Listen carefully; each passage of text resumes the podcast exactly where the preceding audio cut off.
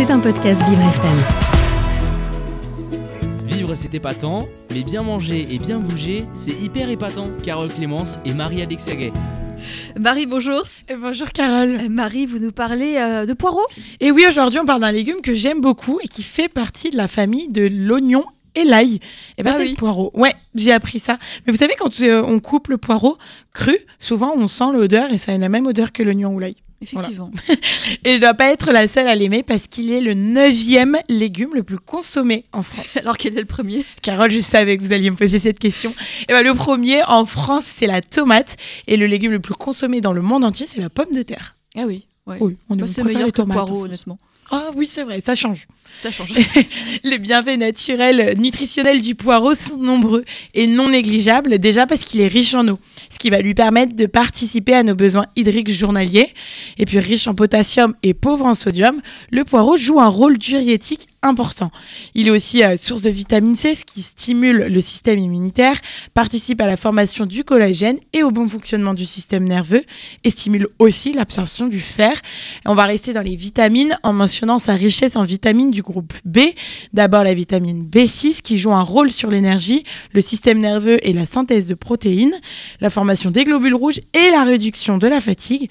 Et on a aussi la vitamine B9 qui va, elle, assurer le renouvellement, le renouvellement cellulaire, très, intéress- très intéressant pour les femmes enceintes, pour le développement du fœtus et chez les enfants en croissance, ainsi que pour les personnes convalescentes.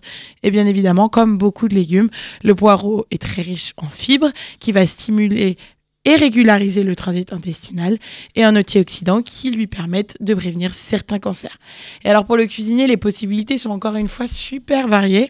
En entrée, euh, cuit à la vapeur accompagné d'une vinaigrette, dans des omelettes, les soufflés ou des quiches, en soupe avec des pommes de terre, en coulis pour accompagner un poisson, des fruits de mer ou encore une viande. En bref, vous trouverez forcément de quoi vous faire plaisir. Oui. Et votre préféré à vous? Et ben j'aime beaucoup le manger euh, euh, très peu cuit, en entrée à la vinaigrette froid. C'est super. bon. Et vous, Sam? Moi aussi, j'adore les poireaux vinaigrettes. D'accord. Et euh, les po- on en parlait tout à l'heure, les poireaux au jambon aussi. Voilà. Une alternative à l'endive au jambon. Voilà. Donc oui, c'est très bon. euh, C'est très bon, apparemment. Hein, tout- on va essayer. Euh, merci Marie. Marie, vous restez et puis vous allez nous parler de, de vos nuits. Vivre c'est épatant, mais bien manger et bien bouger, c'est hyper épatant. Carole Clémence et Marie-Alexia Gay. Marie, est-ce que vous passez de bonnes nuits? Alors euh, oui, en général. oui, à peu près, Carole. Et vous? Alors oui, bah très bien, très bien. Je fais pas de cauchemar contrairement à vous. Eh ben, Carole, notre cerveau, on le sait, il est très actif. Et ça, même quand on dort. Et c'est pas forcément agréable parce que c'est là qu'arrivent les cauchemars.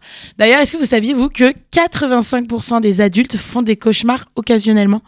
C'est énorme, 85%. J'ai vu ça tout à Je l'heure. pense qu'on s'en souvient pas. Oui, non. Mais qu'est-ce qui se joue pendant nos cauchemars et pourquoi on en fait surtout? Mais oui, il y a un mécanisme. Ouais, alors les cauchemars surviennent pendant la phase de sommeil paradoxal, qui fait suite au sommeil lent et constitue le cinquième et dernier stade d'un cycle de sommeil en fin de nuit. En gros, ce sont les produits de l'inconscient, souvent des rêves longs, compliqués et généralement angoissants.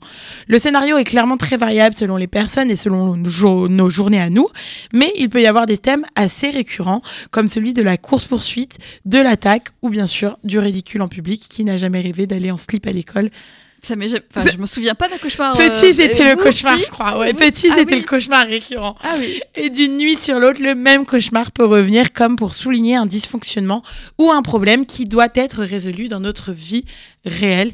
Alors souvent, le réveil est compliqué. Il y a un rythme cardiaque accéléré et une sensation d'angoisse plus ou moins forte. Et parfois, il n'y a pas de période d'éveil après le cauchemar, mais l'inconfort au réveil et le souvenir du cauchemar sont eux bien bien présents.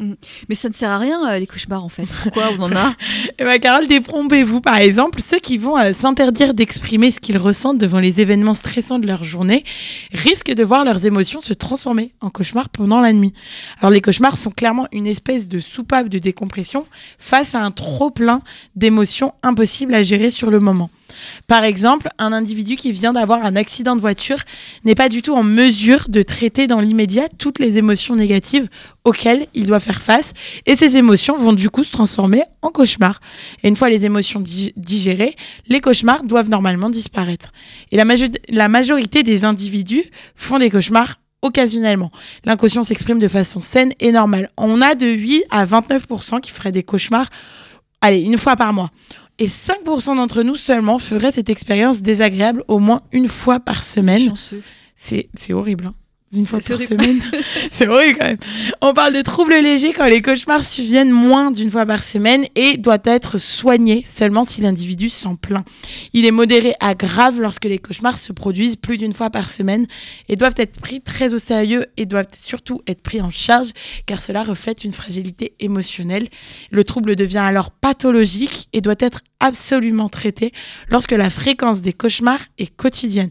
Ces cauchemars-là sont souvent symptomatiques d'une pathologie psychologique. Mm. Du coup, il existe des personnes qui sont plus sensibles aux cauchemars que d'autres? Alors oui, Carole, ici, et encore ce n'est que des suppositions, mais il semblerait que les personnes dites créatives et tournées vers l'artistique feraient plus de cauchemars, car leur inconscient peut s'exprimer plus librement, les émotions étant beaucoup moins muselées chez elles.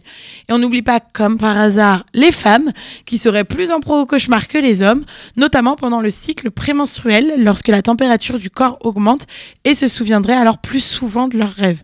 Et bien sûr, on a les enfants qui font beaucoup plus de cauchemars que les adultes, mais pas de panique, ça fait partie du développement normal de l'enfance. Entre 3 et 6 ans, on va avoir de 10 à 50% des enfants qui vont faire occasionnellement des cauchemars.